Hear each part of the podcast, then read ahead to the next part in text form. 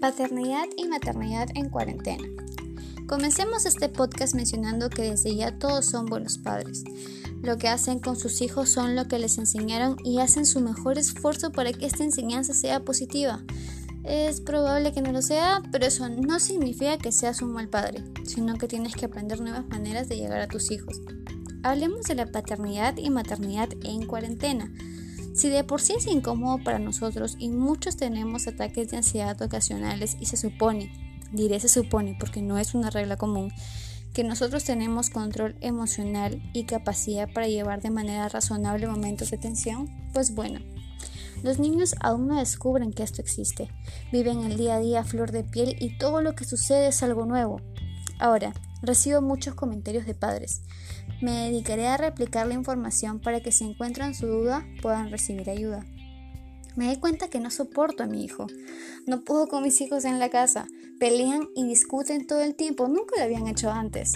Estos niños de verdad me quitan la paciencia. Bueno, comencemos teniendo en cuenta de que estamos en un estado de emergencia y ellos lo presienten. Sienten tu frustración, tus ganas de salir, tu miedo, todo. Entonces es algo que se transmite por estar todos en el mismo ambiente aunque no se mencione en voz alta. Ahora, si quieres intentar comprender un poco cómo se siente tu hijo, quiero que te imagines que estás en la oficina y tu jefe está detrás de ti todo el día, desde que llegas hasta que te vas y aparentemente te conviertes en alguien que no sabe cómo hacer su trabajo y todo te sale mal.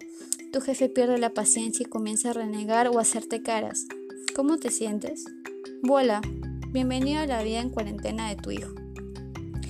Antes apenas tenías tiempo y lo cuidabas y le dabas amor ocasionalmente. Ahora lo tienes 24/7 a tu lado buscando tu aprobación y tu atención desmesurada porque te cuento algo. Él o ella tampoco tiene nada más que hacer. La incertidumbre también lo invade. No puede salir a jugar y tampoco va al colegio. Extraña a sus amigos y por alguna razón todos lucen preocupados. Mamá, papá, la abuela, los tíos se cansan rápido y los nervios absolutamente todos los tenemos de punta.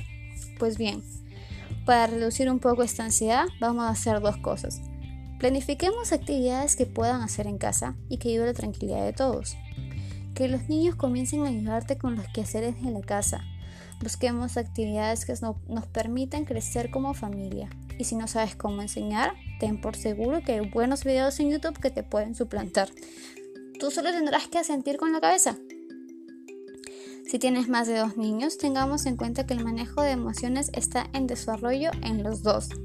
Así que solicitémosle cosas diferentes a cada uno. Si les pedimos a los dos al mismo tiempo, probablemente tengamos un conflicto. Como segunda recomendación, hay que preguntarles cómo se sienten y darles espacios diarios para que hagan lo que realmente quieran hacer. Empleemos nuestra creatividad, es el momento ideal para hacer el dragón que tu hijo te pidió el año 2015. Y si tu hijo tiene un ataque de ansiedad, no dudes en buscar ayuda y en recordarle constantemente de que no importa lo que pase, mami, papi, la tía, la abuela o quienes están con él, lo protegen, lo cuidan y lo aman. Para ayudarlos con las actividades que realizan, vamos a subir, y saben, bueno, para que puedan verlo tienen que seguir a Psyker. Vamos a subir actividades según edades, cosa que no importa la edad de tu hijo, ya sabes qué hacer. Nos vemos el miércoles y no lo olviden, juntos podemos salir de esta.